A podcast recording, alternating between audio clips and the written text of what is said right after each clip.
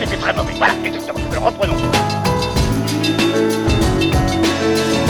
T'as pas une gueule de porte-bonheur.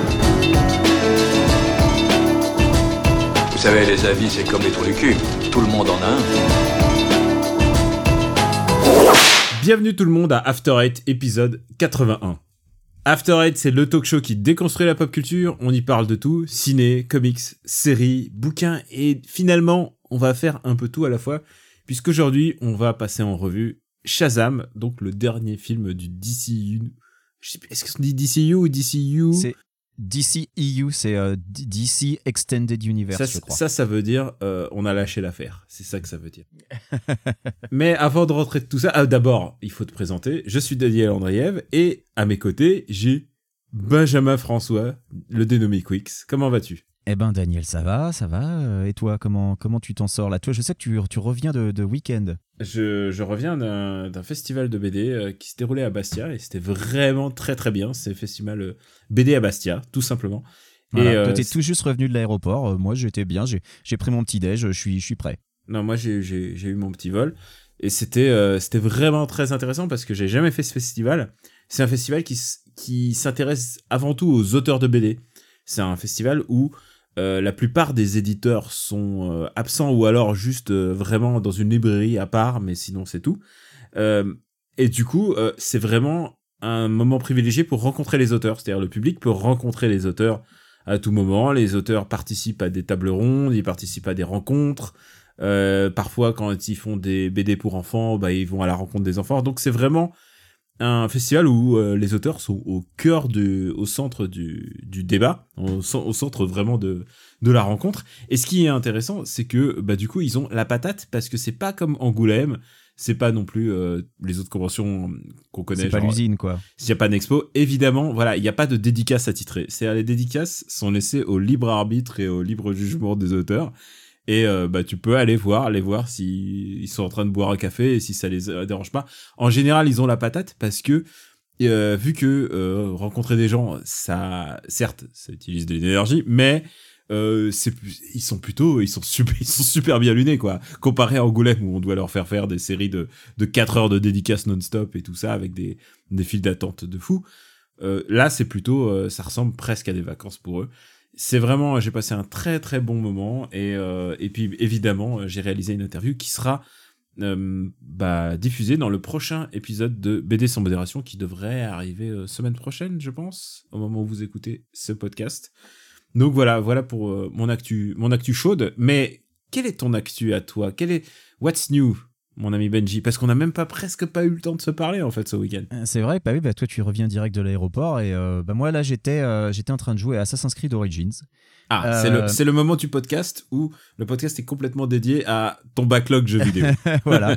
Bah, comme tu le sais, j'ai j'ai ma résolution 2019, je m'y tiens, hein, je termine trois jeux avant d'en acheter un nouveau. Assassin's Creed Origins, je l'avais acheté à sa sortie, donc ça compte pas, je l'avais acheté en 2018.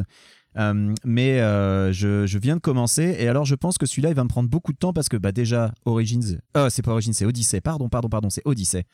Euh, il est déjà super long. que j'avais déjà passé 120 heures sur Origins, là je pense que sur Odyssey je vais passer au moins autant. D'autant plus que j'y joue sur PC et alors j'ai un problème, le jeu crache à peu près entre toutes les 20-30 minutes. C'est épouvantable. Je suis en, j'ai un ticket ouvert avec le support, je fais tout ce qu'ils me disent mais ça continue de cracher donc c'est assez compliqué.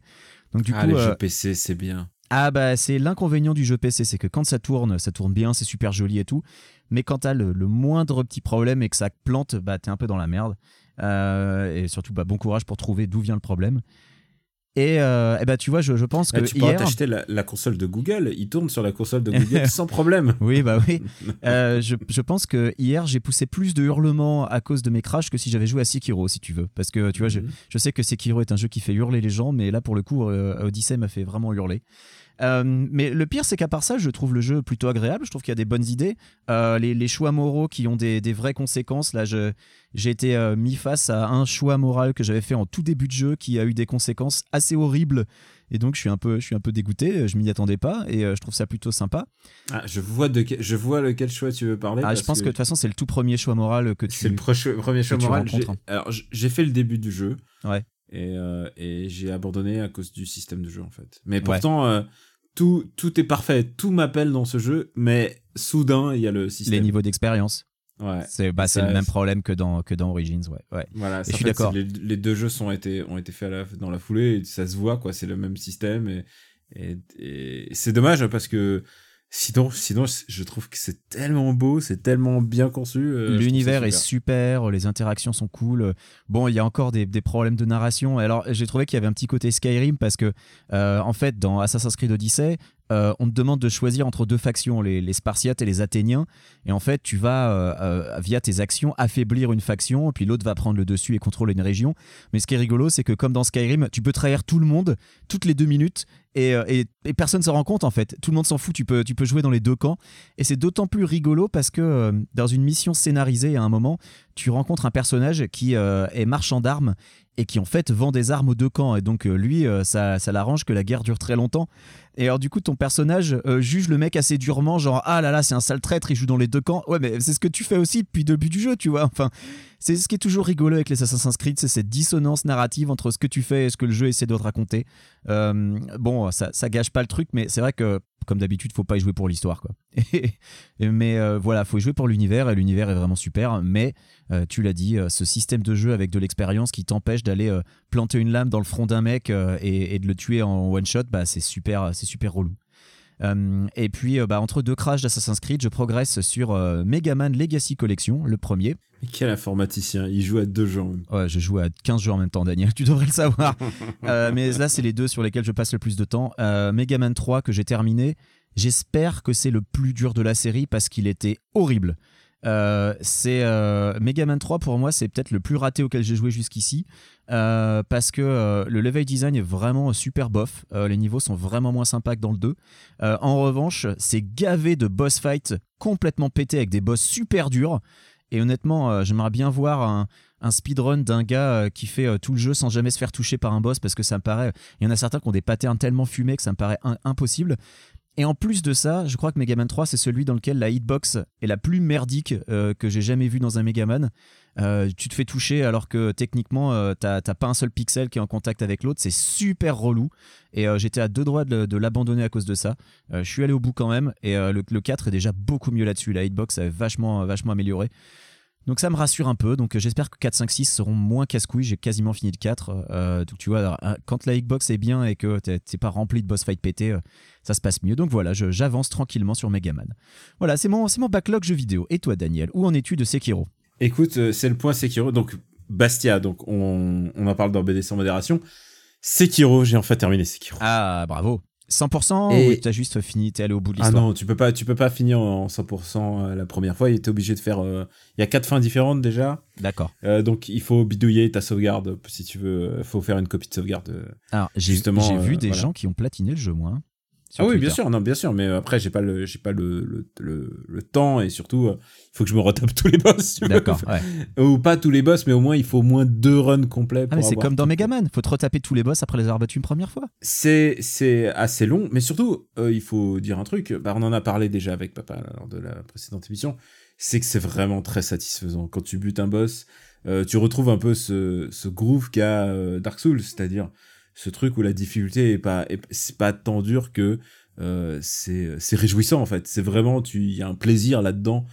Euh, Il y a un plaisir au fait que aussi euh, il y euh, qu'une seule, en fait il y a qu'une seule niveau de difficulté et c'est horrible pour euh, beaucoup de gens qui vont rester à la porte de parce qu'il y a des il y a des boss euh, je vois très bien que j'ai des potes qui ont acheté le jeu ils, le passeront pas parce qu'ils ont pas le temps c'est des papas et, enfin tu vois il y a c'est c'est un jeu quand même très exigeant euh, à la porte à sa à l'entrée. Dès dès l'entrée il te sélectionne. Bah là, eh, Daniel, ce qui est intéressant, c'est que, je sais pas si tu sais, mais il y a eu toute une polémique ces derniers jours sur l'accessibilité et la difficulté, notamment de Sekiro.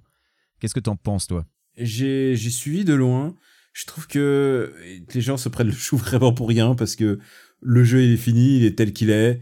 Alors après, euh, je me réjouis que les jeux soient accessibles euh, et en même temps, il y a toute une part de des jeux que j'aime bien moi, enfin qui me sont plutôt adressés euh, et je suis toujours content qu'il y ait du défi et et, euh, et je me mets à la place d'un mec qui voit un, un mode facile et du coup, bah, si tu joues le jeu en mode facile, c'est plus exactement le même jeu, c'est une autre expérience c'est bien de laisser de laisser un choix, mais je pense pas que ça donne l'expérience telle qu'elle est, l'expérience finale. euh, je sais pas, je suis assez partagé sur le sur la question en fait. C'est-à-dire que je trouve que c'est bien pour qu'il y ait, qu'il y ait des, des, ce genre de trucs pour Mario, tu vois. Ouais. Pour Mario Odyssey ou pour euh, New Mario Bros. U. euh, euh, c'est bien que euh, c'est bien que les enfants puissent y accéder. C'est bien que ton kart il dérape pas dans le vide à tous les coups et que ton gamin il puisse y, puisse jouer. C'est pas mal. Mais, euh, c'est aussi cool de, proposer quelque chose de assez ardu. Je suis content que Bloodborne existe euh, dans, cette forme finale et qu'il n'y a pas de. Il, y a, ne tergiverse pas, va, il va droit au but et tu sais très bien si tu vas pouvoir y jouer ou pas. Alors moi, si tu veux, je suis un peu comme toi, je suis un peu partagé entre les deux en fait, parce que d'un côté, on a eu les articles qui disent Sekiro doit proposer un mode facile, et de l'autre côté, en face, t'as les gens qui disent non, non, surtout pas, si ça propose un mode facile, ça va gâcher le truc. Moi, je suis un peu entre les deux. Je pense que si la vision du créateur, c'est que le jeu il est tel quel, qu'il y a un seul mode de difficulté, c'est le même pour tout le monde, euh, bah, j'estime que euh, voilà, on n'a pas à aller expliquer aux développeurs ce qu'ils sont supposés faire. Mais de l'autre, si le développeur a envie de proposer un mode qui rend le jeu beaucoup plus simple d'accès et euh, qui permet à- des joueurs peut-être avec moins de temps ou avec euh, euh, peut-être, je sais pas, moins de courage même. hein. Des fois, on peut se décourager face à un jeu, face à la difficulté d'un jeu. Euh, ben, je, je vois pas le mal non plus. Tu vois, perso, j'ai commencé Assassin's Creed Odyssey en hard. Bah, j'en chie quand même pas des masses. hein. C'est quand même, ça reste quand même relativement accessible. Et alors, c'est vrai que en disant accessible, je confonds un peu difficulté et accessibilité parce que c'est pas exactement la même chose. Moi, je pense que si un développeur choisit de, de mettre qu'un seul mode de difficulté, bah, c'est son choix et qu'on lui foute la paix. Et après, euh, à l'inverse, s'il y a euh, des modes de difficulté, genre dans Wolfenstein, d'avoir 7 niveaux de difficulté différents, bah, ça empêche absolument personne de commencer direct en mode hard. Et puis euh, voilà, là, ils auront du challenge et ils auront la satisfaction de se dire voilà, j'ai battu tel boss, j'ai cette satisfaction. Donc voilà, perso, je suis un peu partagé, je suis entre les deux. Il y a tout un truc entre la nuance entre l'accessibilité. Il y a aussi le fait que la convivialité, c'est-à-dire plus tu rends un jeu convivial, c'est-à-dire par exemple Fire Emblem est beaucoup plus convivial aujourd'hui, mais il est aussi beaucoup plus accessible et aussi beaucoup plus facile. C'est-à-dire tu as le choix en fait. Il y a vraiment des nuances dans ce que tu donnes aux joueurs. Euh, la- ma recommandation, euh, je vais pas spoiler tout de suite, Euh, ma recommandation de cet épisode, c'est un jeu et qui est devenu de plus en plus accessible justement. C'est-à-dire il a vraiment tout mis en, en sorte pour que bah, le joueur, il soit pas, enfin, il y a vraiment rien qui contrecarre le joueur. Du coup, c'était un jeu super dur il y a 20 ans et aujourd'hui, c'est, quelque chose de très facile. Euh, c'est une autre expérience, mais en même temps, tu sais, il faut aussi plaire. C'est, le- c'est le principe des jeux qui essaient de plaire à tous les publics.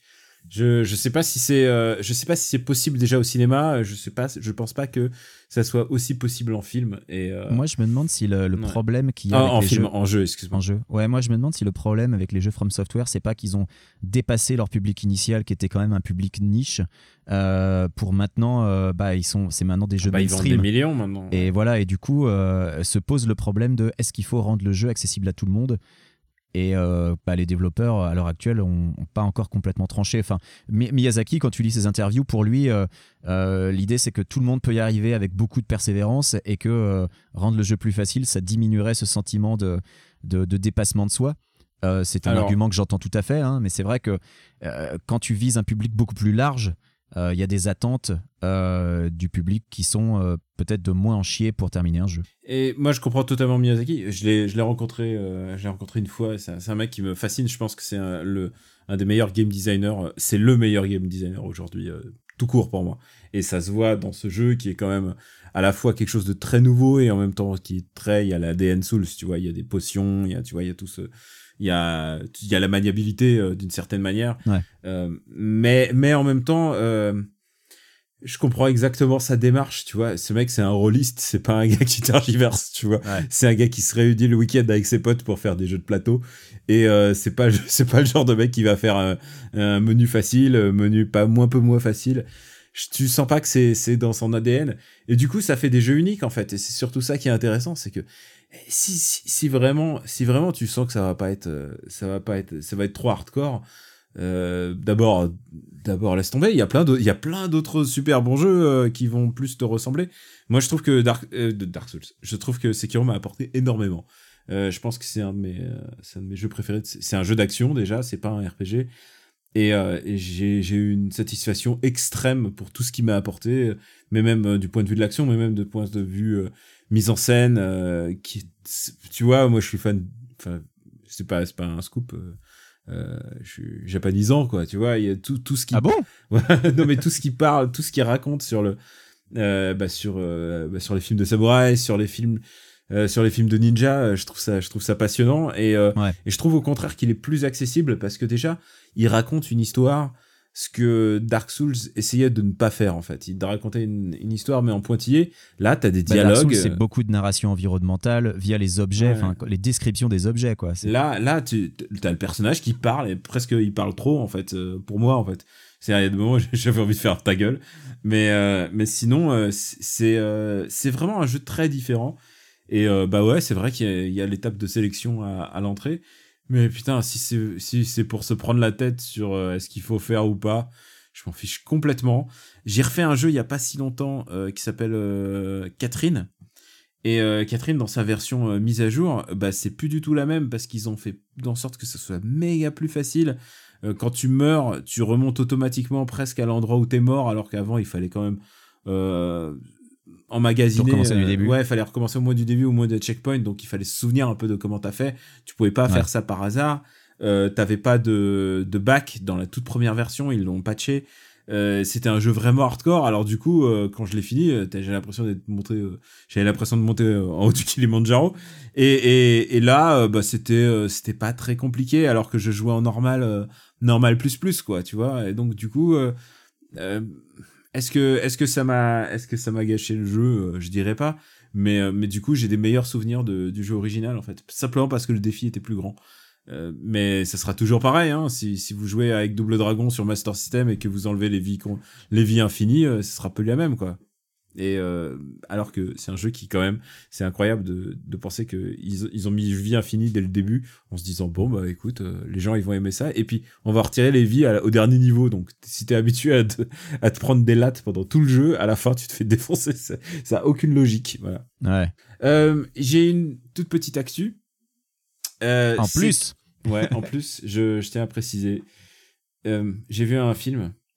Si je te dis les initiales, c'est- c'est LPM2. alors LPM2, euh, alors je réfléchis, attends. euh, C'est un nom de code. Non, je l'ai pas là. Attends, je cherche. Est-ce que c'est un film français? Est-ce que tu peux ouais, m'aider? c'est un film français. C'est un, un film, film français, français. réalisé par Guillaume Canet. Nom de code. Oh merde, oui. Mouchoirs 2. Ok, je sais. Ok, ok. Oh là là. bah écoute, ça y est, je l'ai vu. Alors le traumatisme est, est Et, très, euh, très, et très bah fort. écoute, tu sais quoi, je vais, je vais me garder d'en parler encore parce que d'abord, je trouve ça unfair de, de parler d'un film vraiment trop longtemps avant sa sortie, même si tout le monde, euh, enfin, il n'y a pas de, il y a pas de blackout sur- médiatique, tu, tu peux en parler. Ouais. Euh, J'en parlerai au moment de sa sortie, comme ça, comme ça, il a toutes ses chances. Euh, tout ce que je peux te dire, c'est que c'est moins horrible et en même temps, ça concrétise, tu vois. C'est, c'est, il y a- vraiment. C'est moins horrible que le premier. Ouais, mais il y a vraiment un arc à tracer, tu vois, c'est l'arc du cinéma post-sarkozyste, tu vois, c'est vraiment euh, il y a le film le film de vacances de riche, tu vois, un peu un peu c'est c'est pas plaisant du tout. D'accord. Et euh, enfin moi j'ai pas aimé, enfin tu, tu peux le deviner et c'est l'occasion de dire que MDR revient. Ah, Et, euh, be- voilà une beaucoup bonne de, beaucoup de, beaucoup de gens m'en parlent, ils me disaient euh, il y a tous les jours un gars qui me dit alors MDR revient quand et tout, je savais pas jusqu'où il revient. Et, et bah écoute, je pense que je peux annoncer que MDR va revenir très très bientôt. saison. Restez connectés. On a, on a du backlog. Je veux dire, euh, Ah, Est-ce que, vu, est-ce que euh, vous allez rattraper les, les films qui sont sortis justement entre janvier et avril du coup? Je pense qu'il il faut faire un récap. Je pense qu'il y a eu de la qualité. Il y Ah, a, y, a aussi, il y a eu du lourd quoi. euh, il y a eu, euh, Il y a eu Nicky Larson, merde. Il y a eu Nicky, mais il y a eu surtout All Inclusive, un, un classique du cinéma de Fabien Antoniente. Euh, Neuilly sa Euh, mère, il- sa mère, il est sorti euh, depuis, non, ça, ça? c'était Ah, l'année C'était l'année dernière. dernière. mais Ah non, c'est qu'est-ce qu'on a encore fait au bon Dieu? Qu'est-ce qu'on a encore fait, au bon Dieu Voilà. Je veux pas spoiler, mais c'est quand même un film où euh, l'Asiat il, il prend un shuriken et il le balance sur un réfugié afghan. Tu vois, on, on est là, on, on est là. Donc MDR revient et tout ça pour parler de tous ces moments réjouissants du cinéma français. J'ai hâte. Pourquoi est-ce que je perds mon temps avec un broquignol dans ton genre, alors que je pourrais faire des choses beaucoup plus risquées?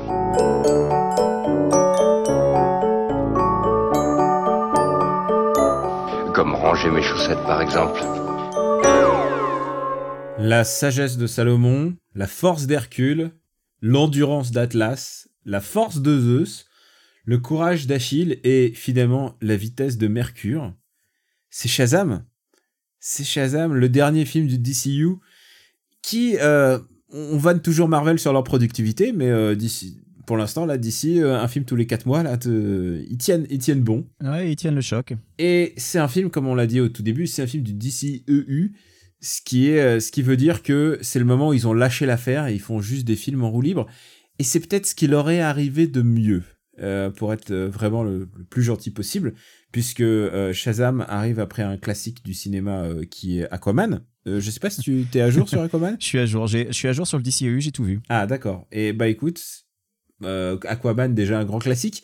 Ils ont même pas attendu trois mois pour le vanner dans leur propre, dans leur- une de leurs propres productions. Dans une de leurs productions, ouais. Et euh, c'est pas très sympa de leur part et en même temps, c'est tout ce qui reste. Donc j'ai envie de dire bravo les gars, continuez. Donc euh, Benji Shazam, donc autrefois appelé Captain Marvel, qu'est-ce que t'en as pensé? Alors, eh bien, je m'attendais vraiment, vraiment à trouver ça catastrophique euh, au vu des trailers. Moi, les trailers me faisaient vraiment super peur. J'avais l'impression que, que ça allait être de l'humour de gros forceurs pendant deux heures.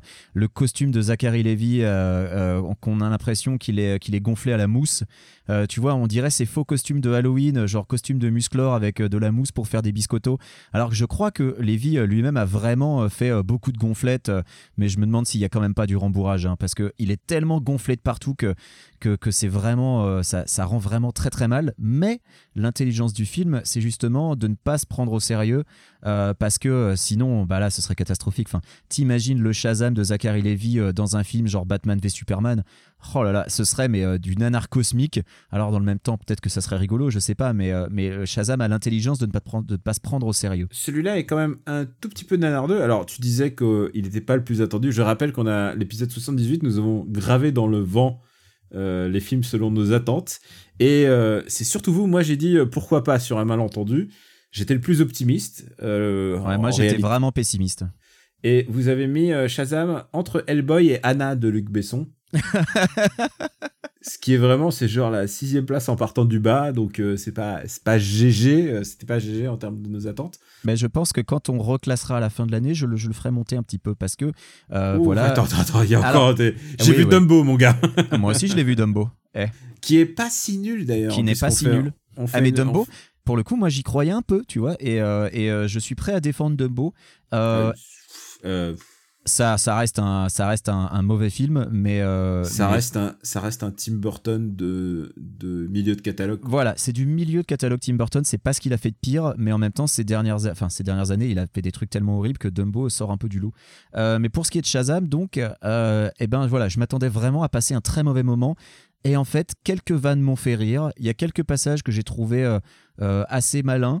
Euh, donc ça sauve un peu le film du bouillon. Après ça reste euh, ça reste pas grandiose. Hein. On va pas se leurrer, c'est pas un chef-d'œuvre. J'ai vu des gens qui étaient genre oh meilleur film du DC Universe. Non mais euh, calmez-vous tout de suite quoi. C'est- C'est- et c'est ils, pas disent, ils la même chose à chaque fois. euh. Ah bah il le disait déjà pour Aquaman. Enfin voilà. Oui, non non. Shazam j'ai trouvé ça meilleur qu'Aquaman. Euh, faut- Euh, sais quoi, je préfère Aquaman. Aquaman, au moins, C'est vrai. au moins c'était délirant. Enfin, je veux dire, il y Bah avait, euh, écoute, ça m'a donné William de William Defoe sur des hippocampes, tu vois. sur un hippocampe, ouais. Mais je voulais te proposer de faire un, un super DC Universe Battle à la fin de l'épisode, donc du coup, il va y avoir un peu de fight, c'est bien. Euh, Est-ce qu'on devrait pas attendre papa pour qu'il se. euh, Ben non, parce que papa, il regarde pas les films du DC Universe, il nous abandonne euh, comme une merde. Il fait des Il est genre, oui, non, Il fait je suis des désolé captures. les gars, mais moi... Non mais voilà, lui, il attend que son tonton d'Amérique lui envoie le, le- le DVD. Hein, je suis désolé, mais c'est triché. Nous, on va se les infliger au cinéma, donc euh, euh, papa, quand il les verra au cinéma à la sortie, il aura le droit.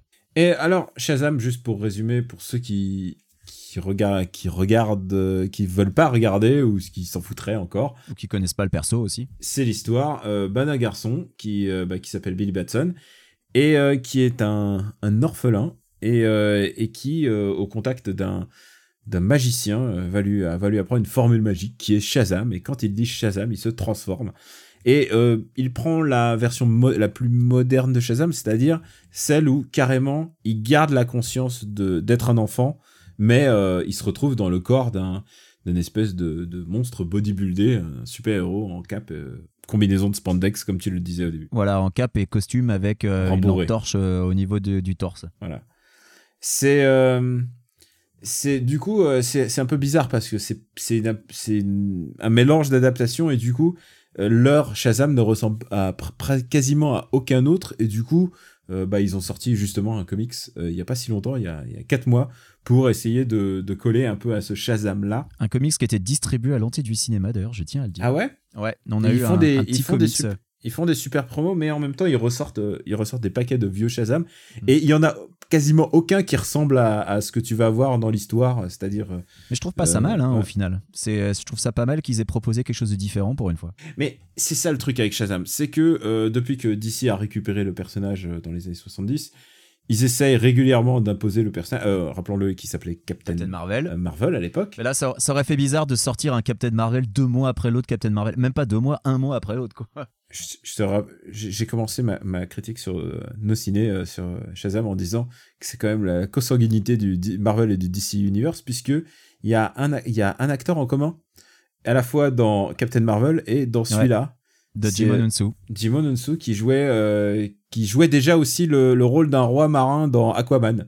Attends, il est dans Aquaman? euh, Ah putain, j'avais pas fait Il gaffe. est dans Aquaman, il jouait un, un- il jouait un mec un, un des rois des mers euh, dans Aquaman et il jouait aussi dans Guardians of the Galaxy. Ouais, mais alors, du coup, ça, ça prouve à quel point le DC Universe, ils en ont plus rien à foutre parce qu'ils prennent le même acteur pour faire deux rôles différents, quoi. Ah, je pense que on est à je, je pense que Henri Cavill Henri Cavill il va jouer il va jouer Cyborg bientôt, c'est bon, ils vont, ils vont mélanger les cartes au bout d'un au bout d'un moment.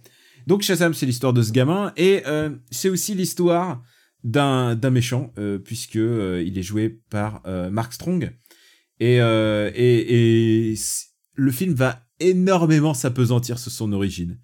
C'est-à-dire que euh, c'est aussi, euh, j'ai pas dit exactement ce que je pense encore du film, mais on va avoir droit à une origin story aussi du méchant, alors que je pense que un méchant de Mark Strong, qui en plus a une cicatrice comme euh, comme euh, Blofeld dans, dans James Bond, tu sais une cicatrice sur l'œil et tout, qui lui donne un truc un peu Ouais. un peu flippant.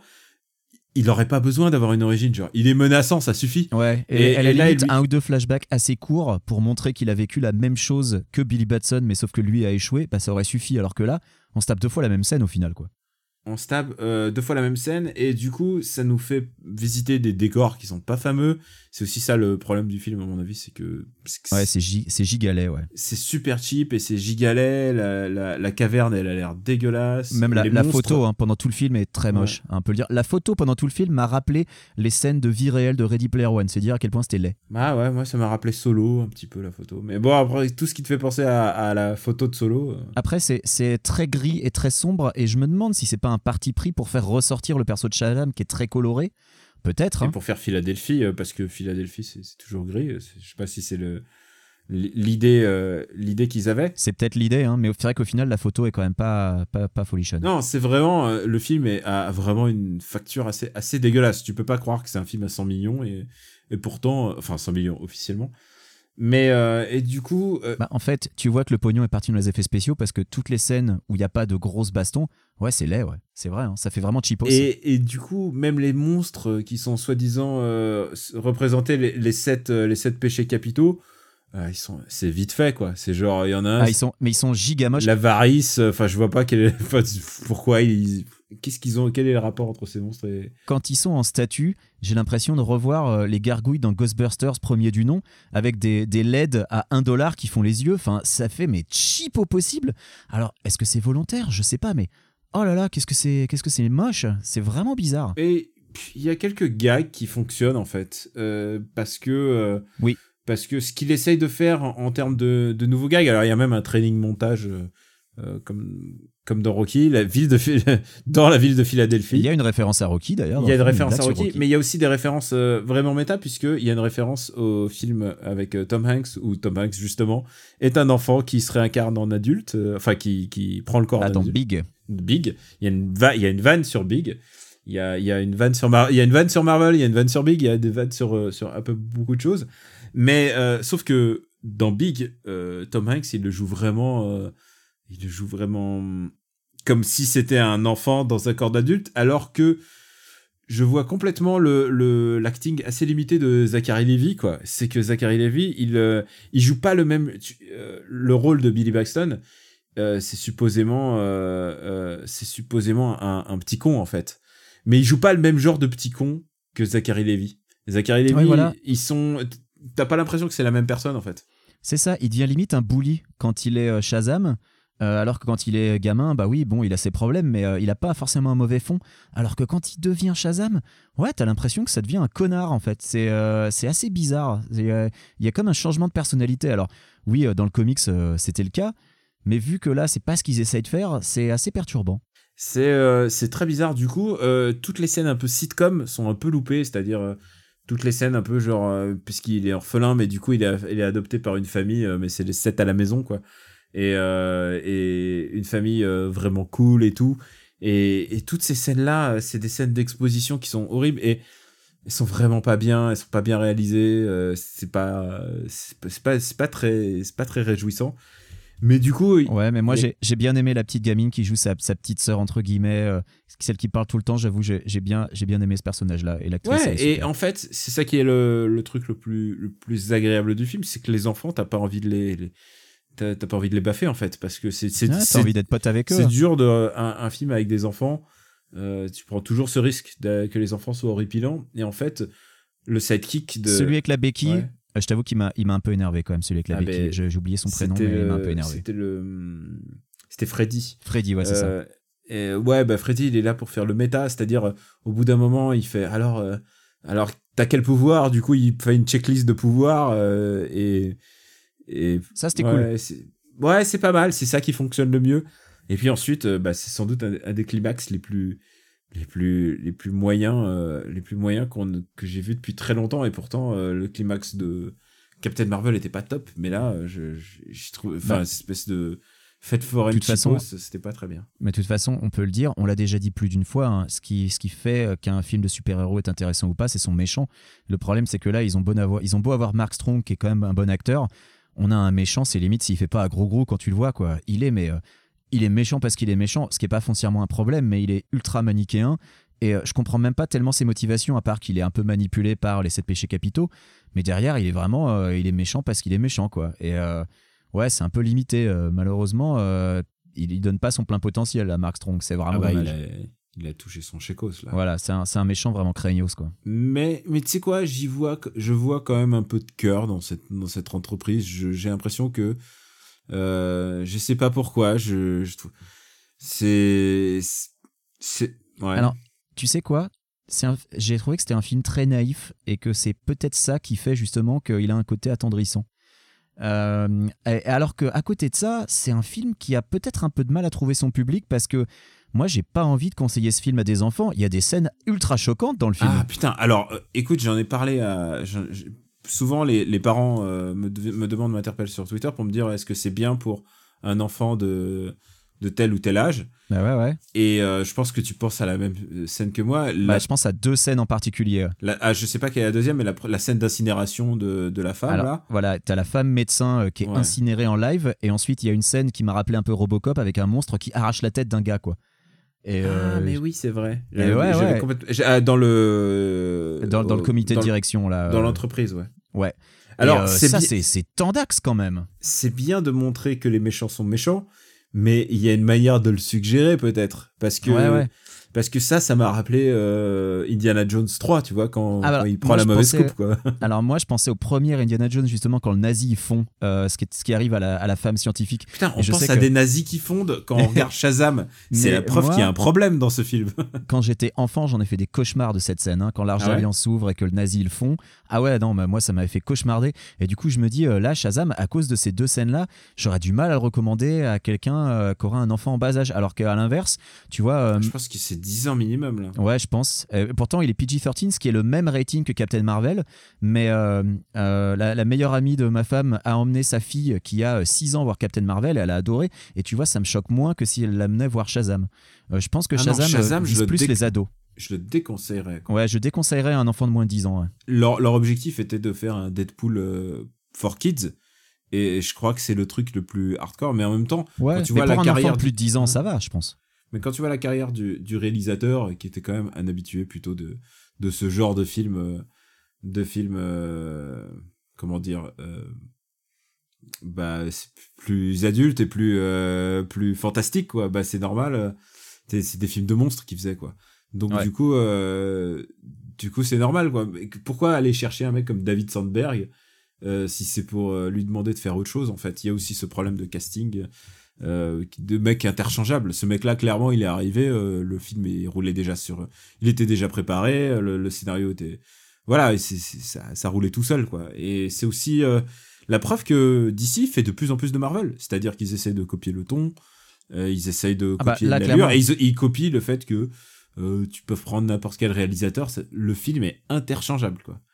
Les villes, d'ailleurs, les villes, la manière dont, dont est filmé euh, Philadelphie. Philadelphie, euh, tu, tu vois très bien que c'est tourné au Canada. Enfin, c'est pas. C'est tout ça est très interchangeable et du coup, ça donne un côté très oubliable. Je pense qu'on l'aura oublié assez vite. C'est pas impossible. Après, voilà, je l'ai dit, c'est c'est pas un film devant lequel j'ai passé un si mauvais moment.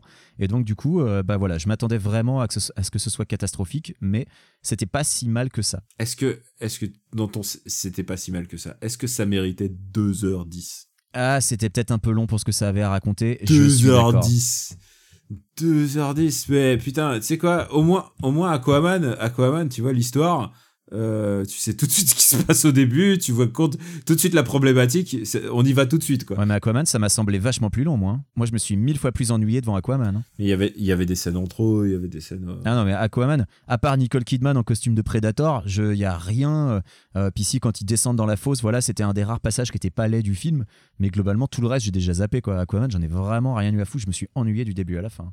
ah moi je trouvais ça tellement tellement laid et rigolo que du coup j'ai passé un, un pas mauvais moment en fait Bon, ce que je te Mais- propose mais maintenant, voilà. Daniel, c'est qu'on fasse un super DCEU Battle. une improvisation alors Voilà, on improvise. Donc, on part de Man of Steel. Et euh, je rappelle qu'ensuite, il y a Batman v Superman, Suicide Squad, Wonder Woman, Justice League, Aquaman et Shazam. Je pense ne pas en avoir oublié. Je sais pas si je suis dans l'ordre de sortie, mais je pense que c'était ça. en sachant que il y a Birds of Prey qui sort euh, l'année prochaine Bah ouais. Et alors après, euh, le, et Wonder Woman Il y a Wonder Woman 2. 2.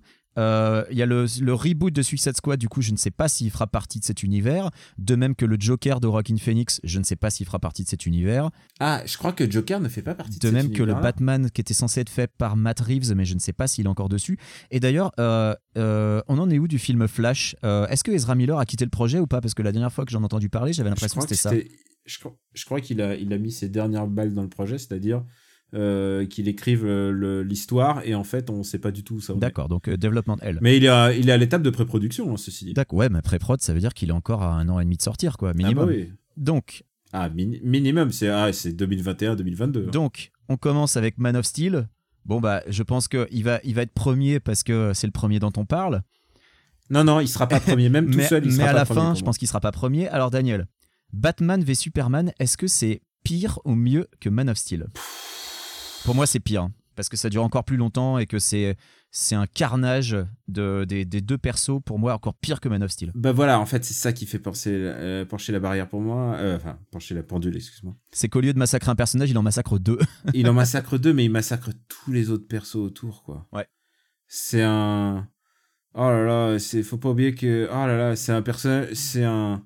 C'est un film où Jimmy Olsen il est assassiné euh, dès le début. il est même pas, il est même pas un- nommé. T'apprends que c'est lui dans le un- générique de fin. C'est un, Easter egg, tu vois. Enfin, c'est. Horrible. Et en plus, je reviendrai même pas sur les idées de, de Zack Snyder que son Batman, à lui, puis- euh, bah, il tue. Et puis Zack Snyder qui Euh. est revenu là-dessus la semaine dernière en plus, en disant Ouais. Batman tu deal with it, bah va te faire mettre connard, voilà. Alors, tu sais quoi? Je veux bien croire que son Batman, à lui, il tue. Ah oui oui, mais c'est not my Ah, je veux bien croire que son Batman. Mais tu sais quoi? Ça arrivait dans les années 80. Batman tuait. Il y a des auteurs qui disaient, écoute, par moment, Batman, il peut prendre sur lui de euh, utiliser parce qu'il dans si tu regardes dans les la, le Bronze Age, Il utilisait un flingue dans les, dans les années 60. mais non mais euh, non, au tout début, il utilisait un flingue. Après, le truc, c'est que il euh, il utilise des gens comme bouclier, par exemple. Ça, ça lui est arrivé où il y a un moment où clairement, euh, dans un de mes comics préférés de Batman, il, il fait effondrer toutes une- des, des caisses, des voitures entières dans une dans une euh, dans une Dans décharge. une casse. ouais. Et dans une casse, et clairement le mec n'a aucune chance de mourir. Il a pris sur lui de le tuer, je crois. Mais euh, Aucune chance de s'en sortir, je pense, tu voulais ouais. dire, parce que oui, il a aucune chance de s'en sortir. Mais le truc, c'est que Batman v Superman, euh, c'est les micros, tellement premier degré. les microsecondes qui sont bien. C'est un film que je déteste de toute mon âme. hein. Sinon, tout le reste, je, je, je, je le déteste ce film. Je, Donc, deuxième. Alors, où tu mets Suicide Squad dans cette tambouille je mets Suicide Squad au-dessus de de, cette, De ces Batman v Superman Ouais, et de Man of Steel. et au-dessus de Man of Steel. Ok. Ouais. Euh, Et toi, Suicide eh toi, et toi. bah, en fait, moi, je suis assez d'accord parce que Suicide Squad a des moments involontairement drôles. Ça reste un film épouvantable. Jamais je le Euh, regarderai de ma vie, c'est fini. Ah, mais je le, je le regarderai plus jamais. Mais j'avoue que pour. T'as ce passage où. euh, c'est lequel? C'est c'est quel personnage qui meurt Genre, alors que tu sais à peine qui il est, mais genre immédiatement dès le début, j'ai eu un fou rire. Et euh, je sais déjà plus lequel c'était, tu vois. Enfin voilà, ça m'a fait rigoler. C'est un film qui n'a ni queue ni tête. Et euh, pour les passages avec euh, Cara Delevingne qui se dandine comme si elle était dans un Luc Besson, voilà, c'est à chialer de rire. Suicide Squad, euh, c'est voilà. le moins pourri des trois. Mais euh, Mais surtout, ils sont dans un ils sont dans un mouchoir de poche de caca quand même. hein. faut pas oublier que Suicide Squad fait une scène de Batman qu'il arrive à foirer quand même. Oui, c'est vrai. Cette scène de Batman, elle est, c'est une scène où. Batman, où Batman humilie, euh, humilie et arrête et, euh, et brise le bras, ou je sais plus. Mais en tout cas, il humilie un père devant son enfant. il s'est dit que c'est- c'est vraiment une bonne manière de traumatiser un gamin euh, que de faire le futur, mon futur Nemesis, quoi. C'est vraiment. oh là là, ah, ah, je déteste Suicide Squad. Ah, C'était horrible. Alors, Wonder Woman, je pense que sans surprise, on va le mettre tout en haut. Euh, bah écoute, À moins que tu préfères Suicide Squad. Non, non, mais par, écoute, c'est pas, c'est un film qui a des imperfections, mais c'est pas un. C'est un film qui est aux deux tiers bien. Les deux premiers tiers, je les trouve vraiment chouettes. Et là, c'est. Oui, et à partir du moment où elle arrive en France, euh, c'est. Voilà, et euh, même le, enfin, tout le dernier tiers est vraiment mauvais, sans parler du combat final, le Chevalier du Zodiaque, qui est catastrophique. Mais tout le début est bien. vraiment Ah, mais sympa. même- quoi. mais dès que- dès qu'elle traverse le champ de bataille, là, tu, c'est, pas- c'est pas possible pour moi. Genre, il y a un truc de rapport entre les méchants et les gentils. T'as pas aimé, toi? Ah non, mais le moment où elle traverse le, Le, le champ de bataille. Land, là, ouais. Ah non, non, je, je trouve que c'est horrible parce que elle arrive, waouh, t'as un grand moment d'empowerment, mais en fait, euh, bah, ça veut dire que tous les autres en- gars en face, ils vont être, ils vont être massacrés. Ah bah en oui, fait. oui. Et tu le vois, c'est, vraiment dégueulasse en fait. C'est pas, c'est, c'est, il y a un, Nature Wonder Woman. mais il y a un rapport de, gentils et des méchants complètement débile dans ce film qui est. euh, Mais c'est un peu tout le, c'est un peu d'abord. tout le DC Universe. hein. C'est des méchants très très méchants. Ouais. Sauf le problème, c'est que Superman il tue et que Batman il tue. Donc on peut pas même dire que c'est des gentils très très gentils. C'est un vrai problème dans Wonder Woman parce que euh, d'abord, ça se passe pendant la Première Guerre mondiale et pas dans la Seconde Guerre mondiale, donc qui est le méchant est moins évident. Et il y a C'est pas voilà, c'est pas des nazis. Et il y a toute cette scène au, au tout début quand, euh, euh, bah, bah, quand tu te souviens quand elle arrive sur son île. euh, Est-ce que je- est-ce que tu te souviens bien ou pas? Ah, je me souviens relativement Tu bien. sais, il y a, Wonder il y a Woman, Steve Trevor qui arrive et, et, et il est euh, voilà, qui arrive sur qui l'île. arrive sur l'île et, et il pointe les, les, les, les gars qui le poursuivent et il dit euh, They're the bad guys. C'est pas Voilà. c'est pas évident. Genre Bah, et en pas- plus dans la Première Guerre mondiale, non, c'est pas évident, puisque faut le rappeler, la Première Guerre mondiale, c'est quand même un conflit de chefs d'État. Ouais. Quand on voyait euh, se faire massacrer euh, des braves gars qui avaient rien demandé, voilà quoi. Alors, c'est pas, bien disent, pas les nazis. j'aime bien qu'ils disent the bad guys, mais les méchants allemands sont représentés comme des nazis puisqu'il y a un professeur nazi euh, dans le, Ouais. C'est vraiment, et c'est, à partir des deux tiers du film que le, le- ça Mais prend vraiment. ça rend cette euh, ça rend cette décision de situer le film pendant la Première Guerre mondiale d'autant plus incompréhensible en fait Alors, parce est-ce que, que, c'est pour éviter que ça ressemble à Captain America? C'était peut-être l'objectif hein, je sais pas mais euh, Est-ce que c'était pour pouvoir vendre des action figures sans avoir à mettre de croix gammée? mais si c'est pour faire euh, des Allemands de la Première Guerre mondiale des nazis c'était vraiment pas je vois vraiment pas l'intérêt Non, c'est pas très malin. non c'est pas très intelligent alors Justice League Daniel où est-ce que tu vas le mettre? Il y a quand même la puissance de la moustache C'est un. fi- Ah, ah, indéniablement, c'est un film qui nous a marqué. Ah, c'est un film qui a hurlé de rire, faut le dire. C'est un film avec des scènes tellement laides, tellement ratées, avec des incrustations que tu vois, mais de tellement loin, avec euh, tous les- toutes les mimiques d'Henri Cavill, le pauvre, voilà. Enfin, tout ça, c'est tellement drôle. Pour moi, ça va entre Wonder Woman et Suicide Squad parce que c'est un film qui me fait mourir de rire. Euh, bon, je te suis. Je Ouais. te suis. Je- J'aurais pu. je- si tu m'aurais dit Justice League numéro 1 pour tout son héritage, j'aurais accepté. non, quand même pas, parce que je trouve que Wonder Woman a de vrais bons moments de cinéma au début. Euh, Il y a vraiment des trucs que je trouve qu'on peut sauver dans Wonder Woman, alors que dans GLA, voilà, c'est un, c'est un nanar galactique euh, à, à je sais pas combien de millions de dollars. Euh, Du coup, ça lui fait un peu perdre son statut de nanar, mais enfin, c'est un accident industriel comme on en voit une fois tous les 10 ans, Justice League. C'est pour ça que, c'est pour ça que pour moi, il est mais en même quoi. temps, en même temps, c'est un, c'est un accident industri- industriel presque sympathique parce que euh, il y a deux réalisateurs et tu vois clairement qu'il y a. Mais il y a deux réalisateurs. Il y a l'histoire de la moustache qui, moi, me, me donne de la sympathie pour eux parce que je me dis, les pauvres, en plus, ils ont dû composer avec ça, quoi. Enfin, ouais, ouais. euh, C'est le chant du cygne de Henri Cavill. Enfin, vraiment. c'est la, mise sur la touche de Zack Snyder. C'est quasiment la, la mise à mort de sa vision. Enfin, c'est quand même un film dont le grand méchant, euh, c'est, le film euh, euh, réunion des super-héros. Le grand méchant, c'est Steppenwolf. Hein, je veux dire, oh là là, c'est. Il aurait pu être très bien en plus Steppenwolf, mais bon, euh, clairement, quand ils ont fait Justice League, ils s'imaginaient qu'il y aurait encore deux autres films avant euh, de nous filer Darkseid. Ouais, c'est ça. ouais. Mais euh, ils auraient dû balancer Darkseid tout de suite, les mecs. Surtout qu'en plus, Darkseid, il est annoncé dans Batman v Superman. Donc, euh, et alors, pour au final, on le verra jamais. Enfin, tu vois, cette, Ah non, toute, fini. cette scène de, de Batman dans, dans le monde du cauchemar avec Darkseid et tout, tu ne le verras jamais, quoi. Ça, c'est terminé. Donc, Aquaman, Daniel, c'est là où peut-être nos avis vont diverger. Où est-ce que tu le mets dans cette tambouille? Bah, écoute, si c'est par pur nanar, c'est vraiment le premier, quoi. Alors, euh, moi, par contre, je suis pas d'accord. Aquaman, je peux pas, quoi. Je me suis euh, trop ennuyé. Moi, Mais par contre, je le mets, je le mets au-dessus de Justice League quand même. Je mets, euh, je le mets entre Wonder Woman et Justice ah ouais, League. alors que moi, je le mettrais entre Justice League et Suicide Squad parce que Justice League me donne plus de plaisir. Euh, parce qu'Aquaman, je me suis vraiment, mais vraiment fait chier. hein. Euh, Ah, j'essaierai de jamais le revoir, ou alors en coupant le son, peut-être c'est dans l'avion ou quelque chose comme ça, parce que c'est vraiment. Euh, non, bien sûr, bien sûr, euh, si tu veux, je peux pas me battre pour Aquaman. Mais, moi- mais si tu veux, je- je- alors c'est ça qui est marrant, c'est que je veux bien aussi te le donner parce que j'avoue, il y a Willem Dafoe sur son hippocampe, il y a Nicole Kidman en Predator. Ah, par contre, il y a la reprise d'Africa de Toto et ça, ça fait descendre. hein. Euh, bah moi je trouvais que c'était un point positif. Non, je déconne. Euh, Bon, si tu veux, je veux bien le mettre en deuxième euh, au-dessus de non, JLA. non, non, non, non, non, non, non, non, non, on va. euh, je pense que JLA a plus apporté pour euh, les mèmes et tout ça. Ah oui, c'est vrai. dire, c'est un film plus emblématique et surtout, c'est- enfin, tout ce qu'on a dit sur JLA est toujours valable. Voilà. Bon, bah, par contre, en revanche, ça va au-dessus de Suicide Squad. Là-dessus, je pense qu'on est, Ah non, mais oui. on est d'accord. Bon, Et- bah maintenant c'est Shazam alors. C'est Shazam. Alors, euh, moi, perso, je peux te le dire direct. Pour moi, Shazam va entre Wonder Woman et JLA. Il va en deuxième. Euh, maintenant, Ah, euh, non, non, non, où est-ce que euh, toi tu je- le mets? Ah non, jamais je voudrais revoir Shazam, c'est bon là. Non, mais est-ce que tu voudrais revoir JLA c'est JL hein, déjà en plus. Ah, C'est JL, y a c'est vrai, il n'y a pas de A. C'est Justice League, c'est pas JLA. Ouais. Ah non, je crois que Justice League me fait plus rire.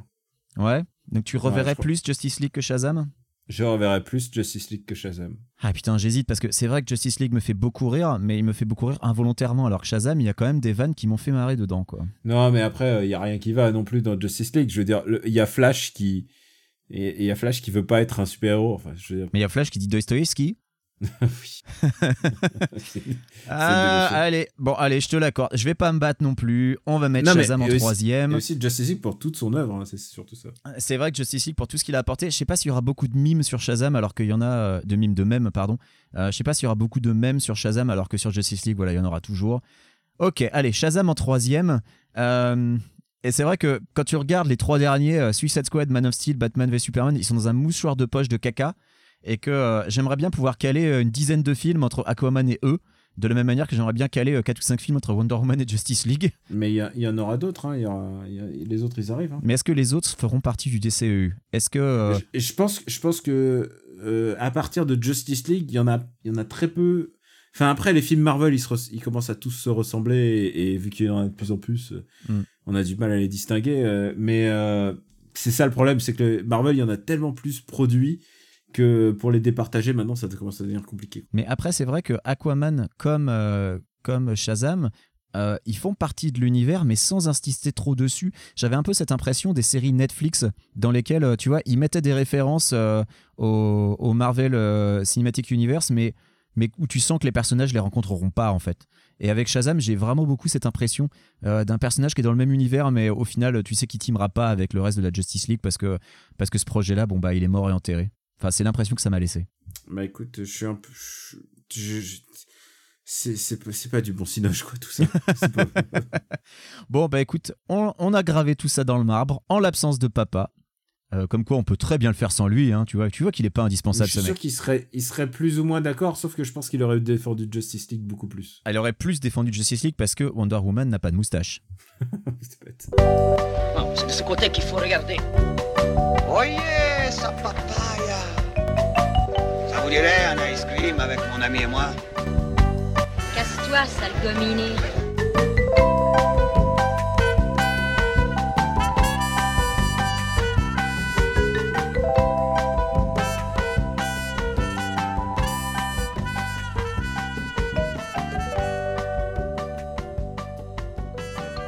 After Eight, c'est un titre trompeur parce qu'à la fin, on balance nos recommandations. Alors après toute cette liste de films du DCEU, Benji, qu'est-ce que tu as à nous recommander? Alors déjà, je vous recommande d'écouter l'épisode. Si jamais vous avez zappé parce que vous avez peur des spoilers, sachez qu'on n'a pas du tout spoilé Shazam en fait.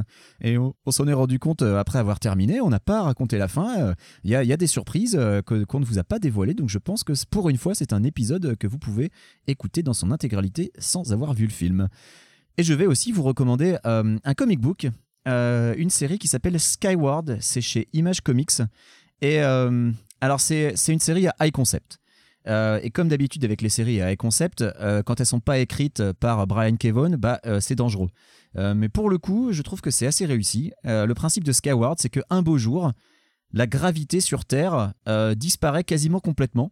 Elle devient juste une, fraction de ce qu'elle était, bah, de ce qu'elle est à l'heure actuelle.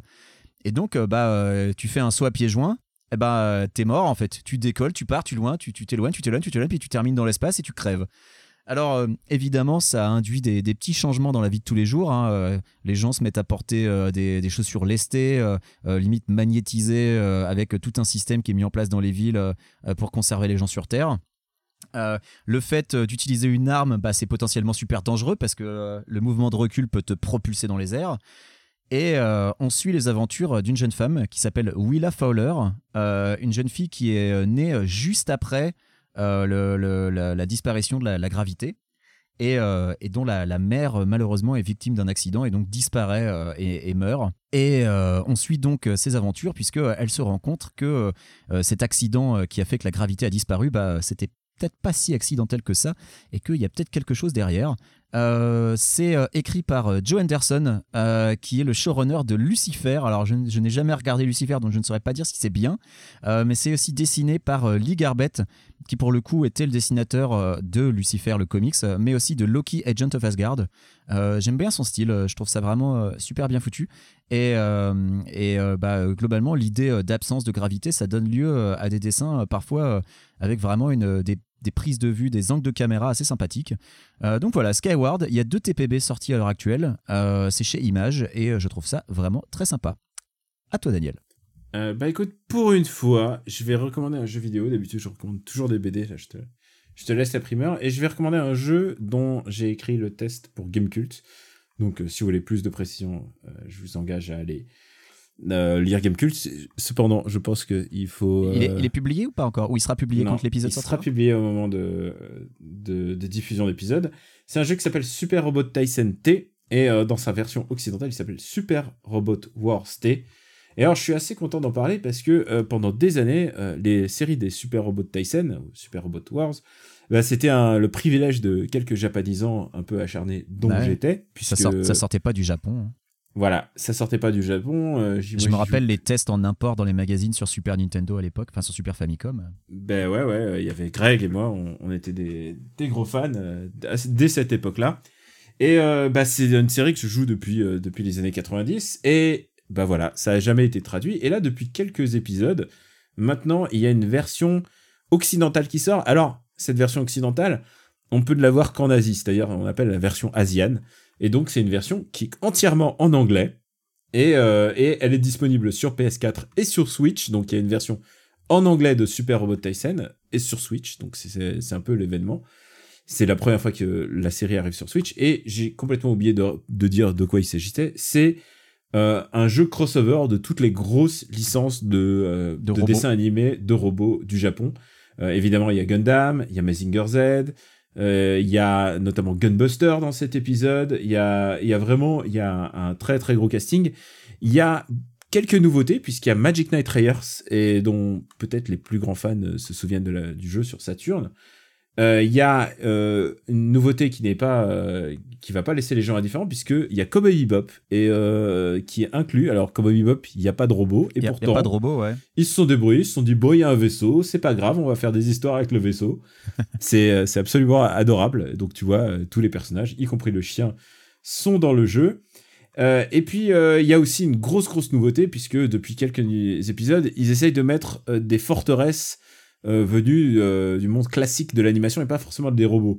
Il y, a un, il y a un épisode où il y avait Yamato dans l'épisode précédent, il y avait euh, le Nautilus de, de Nadia, si tu te souviens de la série Nadia, le secret de l'eau bleue. Bien sûr, ouais. Nadia, et Gainax. Et dans celui-là, il y a Arcadia of My Youth, donc Albator est dans ce jeu. Ah, Et c'est absolument génial d'avoir, bah, t'imagines la musique de de Harlock, quoi, de Albator, la dernière série, euh, la dernière série en date de celle qui s'appelait Albator 84 en France. Et du coup, il devient un vrai personnage et il a l'Atlantis, donc l'Arcadia, et défonce tout sur son passage. C'est vraiment réjouissant. C'est plein de, il y a une vingt- un peu plus d'une vingtaine de séries de robots là-dedans réunies. C'est un grand Ouais. crossover et, et les scènes d'animation, c'est euh, vraiment, c'est un régal. C'est Moi, ce qui m'étonne euh, à chaque fois, c'est comment ils font pour avoir les droits. Enfin, tu vois, dès 95 sur Super Famicom, euh, ils avaient Goldorak, ils avaient euh, Dan Cougar. Euh, ensuite, ils ont eu euh, Evangelion. euh, c'était quoi? C'était en 97. Ça devait être sur Saturn. Enfin, Ouais, euh, à chaque fois, ils ont des, des licences incroyables, quoi, et qui se tapent sur la gueule. ils arrivent à tout avoir. donc là, du coup, ils ont quand même, ils ont quand même Gunbuster qui est une chouette série, bon, Gaio Gaillard qui est un, désormais maintenant un classique. Ça reste quand même des vieux, euh, vieilles séries de robots, à part deux trois exceptions. euh, tout date d'avant euh, les années 2000-2005 quoi. Donc c'est vraiment quand même plutôt pour les fans. Est-ce qu'ils ont déjà eu Guren Lagann? Ah oui, bien sûr. Ah. Il y a eu Goran Lagann en long, large, en travers dans les précédents épisodes. Mais là, bah, du coup, bah, c'est l'épisode T. Et ce qui est intéressant, c'est qu'il soit à la fois sur Switch, qu'il soit entièrement accessible en anglais. Ça m'a fait très bizarre de jouer en anglais parce que j'ai tous mes habitudes de jeu en japonais. Donc, euh, sais, un Ouais. idéogramme, euh, ça résume très très vite la magie, alors que là, tu dois lire tout le nom pour, pour t'y faire. Mais l'important, c'est que bah, tu parlais d'accessibilité. Bah c'est ça, c'est que maintenant le jeu il est accessible si tu veux vraiment le faire, il suffit de le commander ou aller dans une boutique d'import. Euh, c'est euh, c'est vraiment c'est en plus un épisode très facile pour s'y mettre. C'est un wargame évidemment. Ouais. Euh, donc mais ils ont rendu la sauce très très très facile au fur et à mesure des années. C'est-à-dire que maintenant vraiment je me balade. hein. Il y a vraiment très très peu de difficultés euh, dans ce jeu. Mais euh, pour un habitué, mais pour un pour un novice, c'est vraiment le bon épisode. Donc on parlait d'accessibilité et de et de- aussi de simplicité. Bah celui-là c'est un bon épisode pour commencer. Donc voilà, si vous voulez plus de précision, bah j'en parle sur Gamecult. Et sinon, euh, bah si, si vous faites, normalement si vous êtes fan, vous l'avez déjà fait. Vous, êtes- vous avez déjà fini les 52 missions, j'imagine. Donc voilà, c'était Robot Tyson T.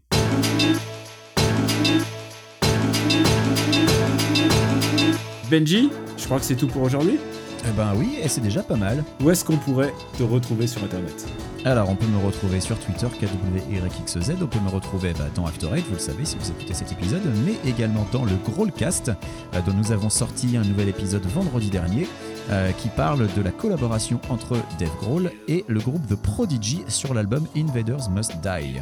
Un album que on n'a pas beaucoup aimé malgré la présence de Dave, voilà. Euh, et puis sinon, bah, peut-être un jour, dans Parle à mon Luc, dont on parle, dont on parle, mais qu'on n'enregistre pas. Euh, et je voulais préciser que euh, moi je pars en vacances dans deux jours, donc euh, par la minute va devoir attendre un petit peu. Écoute, il faut bien qu'on prenne des vacances. Mais rassure-toi, le RPU sera toujours là. On a pas mal de podcasts à, à- à diffuser. Je crois qu'à part cette semaine de vacances un peu forcée à un moment où j'étais dans la montagne, on a, on jamais vraiment. Il y a, a jamais eu de blanc en fait de- dans les diffusions euh, des podcasts RPU. Il y aura Ah, on essaye d'assurer une diffusion soutenue. Ah ouais, et, euh, et puis euh, en général, c'est des semaines en- entre 1 et 2, 2, 2 parfois 3 quand on a des bonus. C'est quand même, euh, c'est quand même un rythme soutenu, donc on- c'est l'occasion que je remercie tous les gens qui font des dons sur Patreon et qui permettent bah, de, de financer, euh, d'a- d'aller faire des interviews euh, pour BD sans modération, d'acheter des matos et qui permettent bah, de maintenir euh, la lumière, comme on dit. et- De faire voyager Stéphane Boulet. et puis bah, pour ma part, c'est Camille Robotics, Camille Robotics sur Twitter. Et puis vous pouvez retrouver bah, de- cet article sur le site de Gamecult. Et bien évidemment, After Eight, Super Cine Battle est toujours là. Et comme vous l'avez entendu, bah, BD sans modération arrive euh, la semaine prochaine, donc avec une interview. Et en plus, euh, bah, il y a bien entendu MDR qui revient. Donc euh, je croise les doigts pour que ce soit avant la fin du mois que vous ayez votre dose de MDR. On est dans les starting blocks. Et puis, et puis je crois que c'est tout. After Eight, c'est disponible sur after8.fr et, et aussi euh, sur iTunes et sur tous vos applis de podcast dédiés. Si vous avez l'occasion et l'envie, euh, allez sur votre euh, appli de podcast. Je, iTunes, c'est pas mal. Et, euh, et euh, je, dis, je dis pour laisser des, des recommandations et laisser des étoiles. Ça aide au référencement de ce podcast. Et sinon, je le dis de temps en temps, mais le mieux, c'est d'en parler autour de vous. C'est de, c'est de faire écouter ça. C'est euh, évidemment, euh, assurez-vous qu'ils soient sous de, sous de bons auspices, que ce soit pas trop des fans de Bat- Batman v Superman. C'est aussi ça. Il y a, oui, il y a quelques peu- il y a quelques petits trucs comme ça. Mais voilà, en tout cas, on vous remercie de votre soutien et euh, bah, on vous embrasse très fort et on vous dit à très très très bientôt. Toi, je te souhaite de bonnes vacances du coup. Bah merci. On vous embrasse très fort. Tu sais que je, tu sais que je vais pas chômer. Hein. C'est vrai que tu vas pas chômer en fait. Euh, nous, les vacances, c'est assez productif. Donc, on vous fait plein de bisous et on vous dit à très très très bientôt.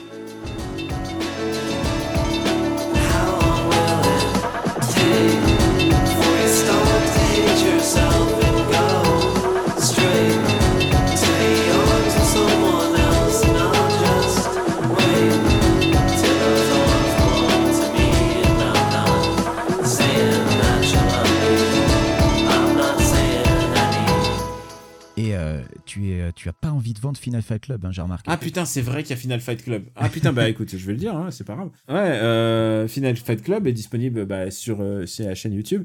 Euh, Final Fight Club présenté par mon ami Max Bestar et, moi-même. Et donc, on a deux épisodes enregistrés, des épisodes où ça bastonne assez fort. Donc, c'est des bastons autour, des jeux vidéo, qui est aussi disponible en podcast audio sur finalfightclub.fr et euh, sur le flux du Patreon si vous voulez. Et puis puisque tu m'as lancé euh, une perche, euh, sur ma propre chaîne YouTube, j'ai des projets de vidéos pour la fin du mois. J'ai deux projets de vidéos, donc ça, ça demande pas mal de temps et d'écriture en fait. C'est beaucoup d'écriture et de préparation en amont. Mais, mais voilà, quand ça sort, c'est assez satisfaisant. Je fais vraiment ça pour le plaisir. Donc bah, je, je vous donne rendez-vous aussi sur ma chaîne YouTube à moi qui s'appelle Camé Robotics, tout bêtement. Voilà. Ça va? Ça te va comme bonus? Très bien. Bon. C'est dit de manière très formelle, hein, on a l'impression que ça va être une fin d'épisode. Ah ouais, mais bon. euh, Non, mais c'est pas eh, t'as- grave. T'as oublié- de dire bisous, hein Ah oui, bisous C'est lamentable. On dirait pas. Tu sais quoi, t'aurais pu te contenter de faire comme papa, il dit non, moi je dis pas au revoir. Non, dis pas, dis pas avoir. Tous des connards. Allez, bon, Attends, bouge. Je. oh, Aïe.